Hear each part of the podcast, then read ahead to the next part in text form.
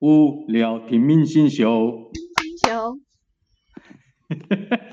放一臭屁啊听明星秀，明星秀，健康快乐明星秀。耶！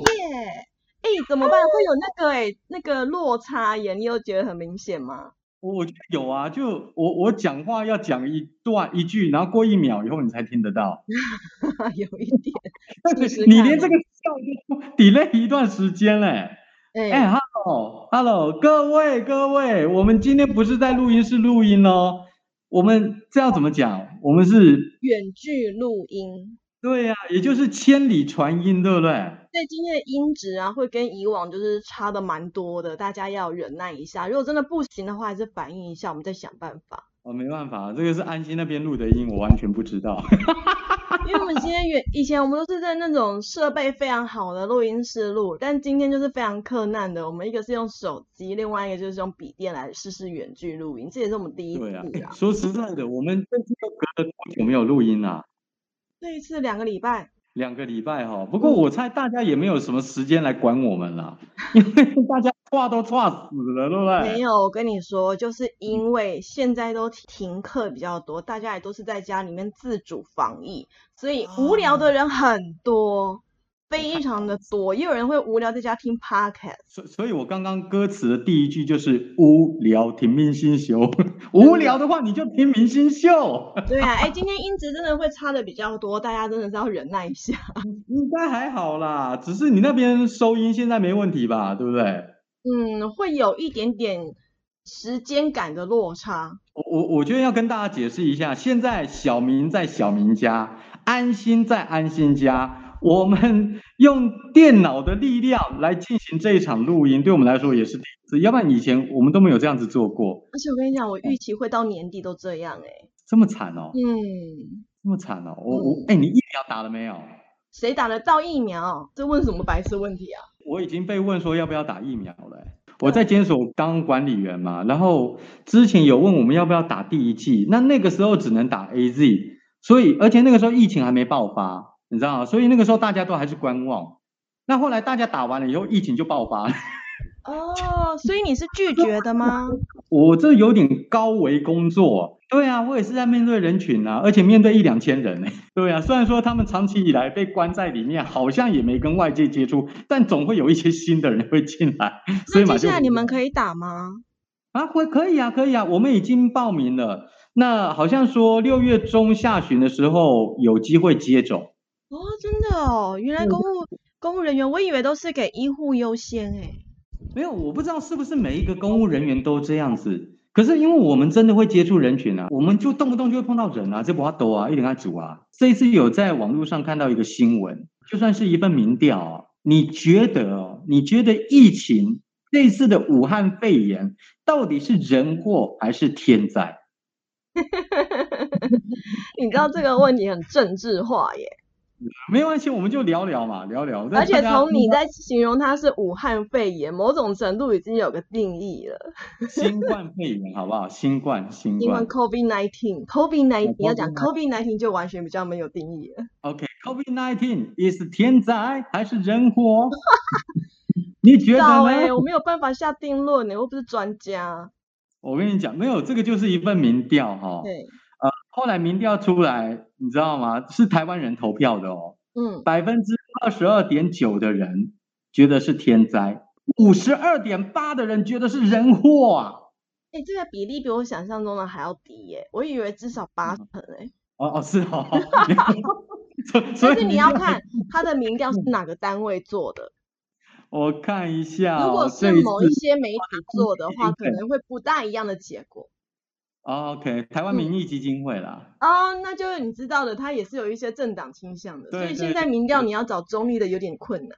没有啊，这个题目只有他们在做啊，所以我我而且出来讲话的又是尤银龙，你觉得嘞？那我跟你说，大部分我相信全世界的人这次都会觉得应该是人祸比较多，我也觉得是人祸，不管应是病该说他毒是从哪里来，还是说后续的防疫的政策，一定都是人祸最多。对我我觉得安心就讲到一个重点，它的起源老实说我们不知道，有人说是人为的嘛，但是我们也没什么证据嘛，对不对？可是后续的防疫很多都是人方面没有做好，我觉得太可惜了。就台湾来说，我们这次最可惜的一点就是没有在去年的时候赶快就抢到疫苗。哦，今嘛大家拢抢就多呢。不是，你不觉得很奇怪吗？我们当时有疫苗的时候，大家都说不要打，不要打，那个会怎么样怎么样。然后现在有疫苗时候说哦不够打，不够打。其实大家都是死到临头才会怕呀。有一句话嘛，不见棺材不掉泪。对，就是这个样子。而且我跟你说，我们监所在第一次问我们要不要打的时候，其实去打的也只有不到十个人。这是狂报名哎！狂报名哦，一定的啊。大家都是这个样子，对啊，所以哦，我跟你说，这几天了，应该说这一段时间下来，可能大家也被疫情了冲昏了头，大家心情都不好，所以今天安心很贴心，他帮我们准备一些很解压的东西。而且我觉得这一集啊，对我们来讲是一个挑战，除了说远距离录音的挑战之外，还有就是我们要把画面用声音来呈现。哦，对哦，你还要再转接什么的，对不对？对，因为我们今天录的要讲的东西其实是图片的东图像的东西。对。对，其实你你找了一个跟迷音有关的，哎，你可不可以解释一下什么是迷音？其实迷音就是一张图片，然后呢，它会在网络上不断的被转传，尤其是现在的网络时代，有没有？常常一张图会莫名其妙的爆红，然后有人会帮他去下一些文字注解，这就是迷音。啊，那种梗图嘛。对，就是梗图的一种。所以你知道，现在要创造一个很流行的梗图，它其实不是说你多会画图就有办法，它某种程度是靠运气耶。哪一张图会真的爆红成爆红梗图，你还真的不知道。哎，我我脑袋突然间就想到一张照片，是一个好可爱的小朋友手握拳头那个有没有？哦，有，他有一个名字哎，你知道他有一张好像叫 Success Kid。成功小子，握拳小子，他自己有属于自己的一个名字哎。可是他那个时候好像只是在抓沙而已，对不对？只是他妈妈无意间把这这一幕拍下来就红了呢。而且我今天要讲的，为什么要讲明英的故事，也跟那个小朋友有一点点的关系。哦，怎么说？因为他的那一张图。他是爆红，其实小朋友现在已经长大了嘛，长了大概有二十几岁了，但因为图还是持续在流传，时间过那么久了，对，你就知道那张图流传了多久。然后我前阵子啊，我就有看到一个新闻，另外一张梗图，除了那个握拳小子之外，还有另外一个是灾难女孩。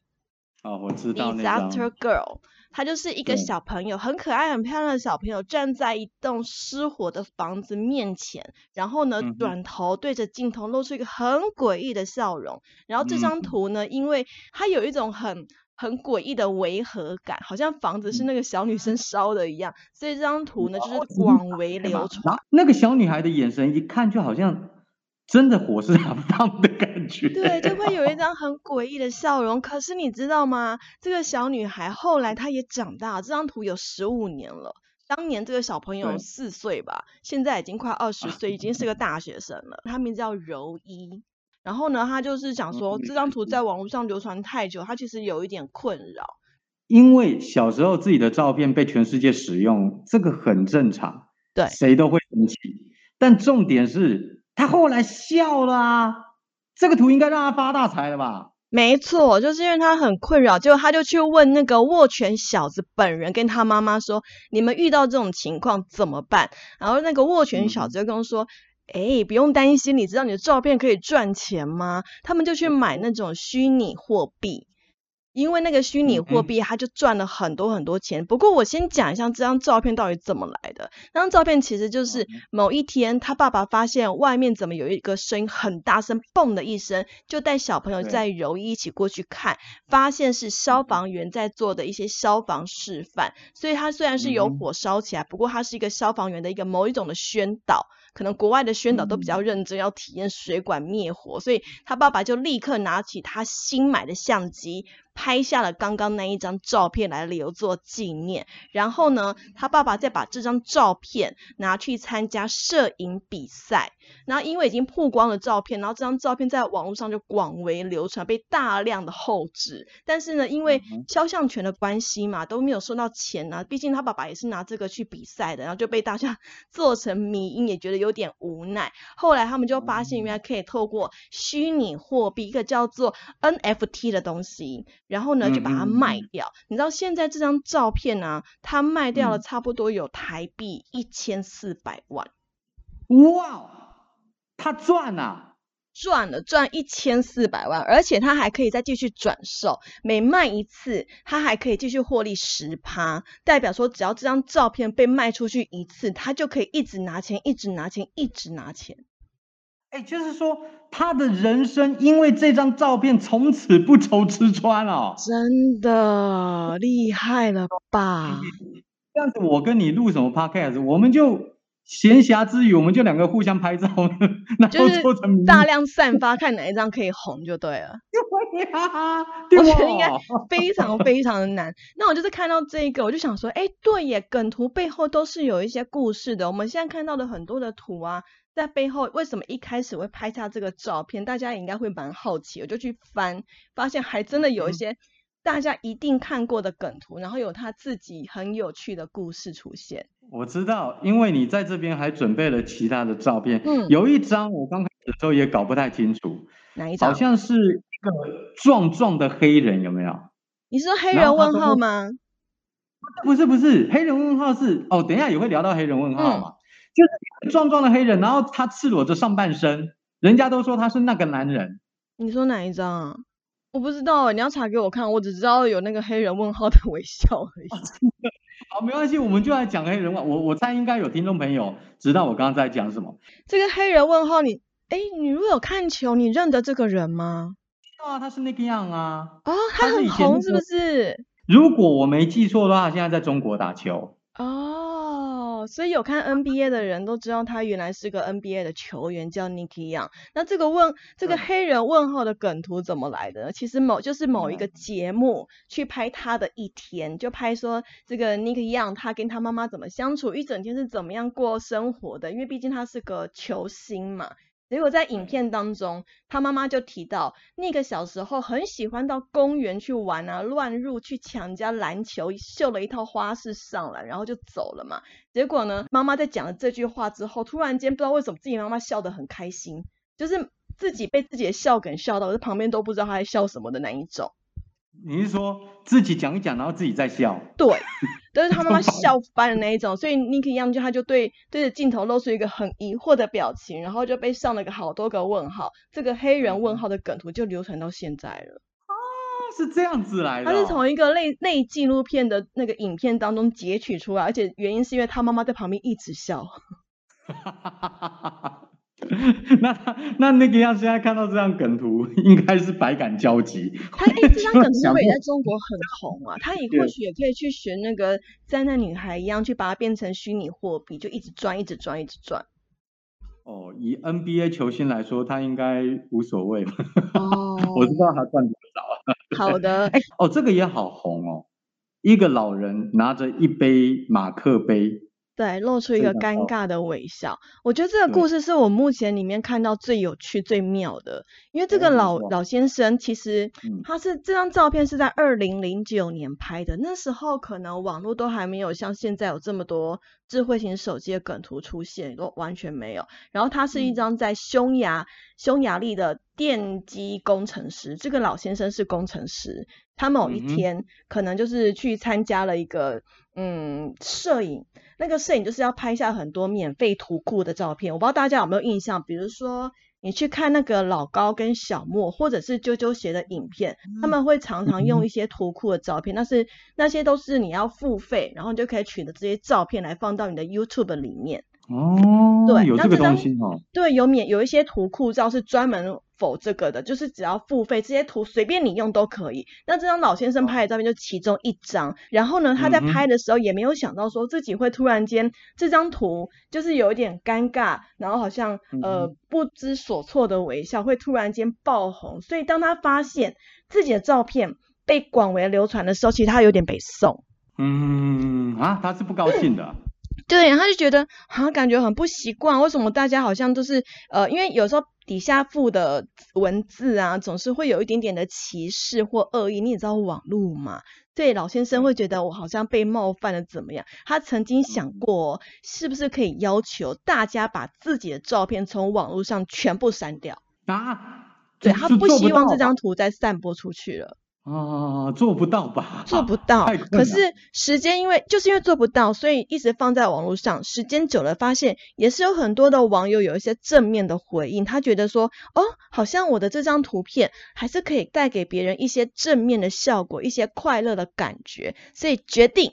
他转了一个念头，在脸书上开设自己的粉丝专业，并且接受各地的梗图来制作。哎，不错，这个 idea 还不错，厉害哦！更强的嗯是，因为这张图实在太多人在用了，他还接受了英国媒体的专访，然后还去 TED 演讲，甚至甚至哦，他去代言了匈牙利的可口可乐，厉害吧？很难想象，他拿的马克杯，我都觉得他在喝咖啡，就他代言可口。我还有去看那个影片，可是因为他讲的是可能是匈牙利语之类的，我听不懂他讲什么，好可爱的一个影片哦。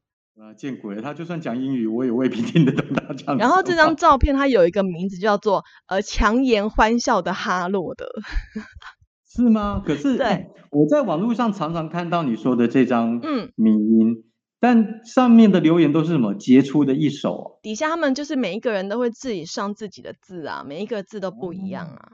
但是他可能会有一嗯些一些比较在网络上通识的名字，比如说像黑人问号这样子的名字，就代表这张图片。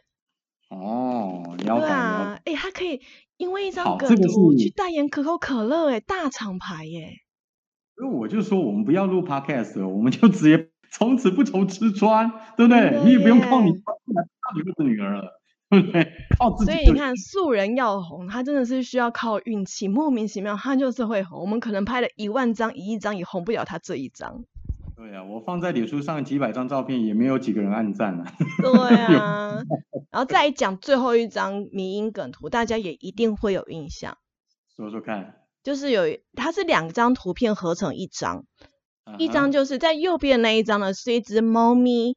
面前摆嗯着一碗沙拉，然后那个猫咪的感觉就是那种呵呵呵无所谓的傲娇脸。然后呢，左边的那一张图就是两个女生，其中一个非常崩溃的指着那只猫咪，我知道你说的这个，你传给我的资料上面也有。嗯对可是我没有看过这两张合起来，你知道吗？有的这两张通常是一起出现的，啊，大部分会一起出现。那不管这两张是分开呢，还是合体，它还是有一个故事。因为这只猫咪也非常非常的厉害，这只猫咪是上过《时代》杂志的哦。time 哦。对 哦，这个厉害啊！它的名字，呃，它的名字我不会念哦，你帮我念一下。它的拼法是 S M U D G 应 E 该是 smart，应该念念作 smudge。Smudge。Smudge 它嗯其实原本是一只流浪猫，是个浪浪，后来被它的嗯主人给领养。然后在二零一八年的时候，它偷吃了客人餐盘里的沙拉之后，就露出一种嗯猫咪不喜欢吃沙拉的嫌弃表情。然后主人就把它拍下来，上传到 Tumblr，是一个呃美国的交友软体。就有点类似啊 IG 那一种。后来呢，网友把这个照片又跟比佛利娇妻的其中一幕合作，就变成嗯现在广为人知的女人在吼猫咪的迷音。哦，是这样来的哦。所以，哎，那个猫猫说起来也要求哦，怎跟人家样要偷吃？他给他偷吃，然后还嫌弃人家东西不好吃。但是他就是那种很很疑惑的图，配上比佛利娇妻在怒吼的那个表情，就很容易被人家拿来做梗图啊。很多现在不管是政治梗图还是其他的民生梗图，都会出现这个照片。然后重点是是，对他在二零一八年拍的照片，到现在大概是三年三年的时间，对不对？嗯哼，他的主人帮他设了一个 IG，你知道嗯他有多少粉丝吗？多少？这一只猫哦哼这只猫哦，它现在粉丝短短三年，粉丝有一百四十五万，哇哦，哇哦，百四十五万的 IG 粉丝，你知道可以卖多少钱吗？哦，我我我们连他的零头都还没有到。对呀、哎、我们还在真的很惨，大家可以去加一下明星秀的 IG 吗？拜托。对对对，哎，加一下明星秀的 IG，哎所以今天分享的所有的梗图，对不对？所以我说啊，如果说当你发现你的照片莫名其妙变成一个连你不知不认识的人都在使用的迷音的时候，可能先不要去排斥它，它有可能是你致富的关键呢、对，没错，而且有有一张哦，我这边稍微再补充一下，嗯，因为你传来的资料里面有一个，我其实我觉得很多人反而是比比较比较会有共鸣，就是我全都要啊。那个那个交给你讲，这是你最熟了。对，豹子头对着包龙星说：“我全都要。”然后后来这句台词被被后来改编改编成小孩子才做选择，我全都要。徐若瑄，我觉得这张这张图，我是不知道其他地方啦，但是在台湾的话，我觉得是流传最广的一张哎。对对对对对，现在也非常的好用，它就是来自那个九品芝麻官，对不对？对对的，哎呦，我看哦，有啦，还是有看啦。这张这张我是挺喜欢的，这也在台湾蛮红的一张。嗯，这是今天帮大家稍微整理了一些迷音的梗图。那因为今天录音，我觉得有点非常的困难。对啊，哦，录录下来其实是不轻松啦，因为我跟安心这样子对话，有时候会有那个时间的落差。对，但是我想应该都讲得够清楚吧？啊，大家应该都知道我们在讲哪一张梗图吧？我们会放在我们的脸书跟 IG 上面，大家可以去看一下，对应一下我们到底讲的是哪一张的迷音迷音梗图的故事跟照片。OK，那最主要就是拜托大家留言跟我们讲一下啊，就是今天收听的状况感觉如何？嗯，哦，尽力了好吗？如果如果有好话的话，麻烦大家也多留一下。我们再看看。研究一下远距离录音的，因为我们还要准备一些设备，毕竟之前是在非常厉害的录音室里面，现在都是要自己自己来准备设备，还是有一点差别的。你看我们那哎白手起家哦，真的是不简单。我跟你说，我们真的是 靠着一股热情，没有热情还真是撑不下去。好啦，谢谢大家了，谢谢安心，下次见了，拜拜。拜拜。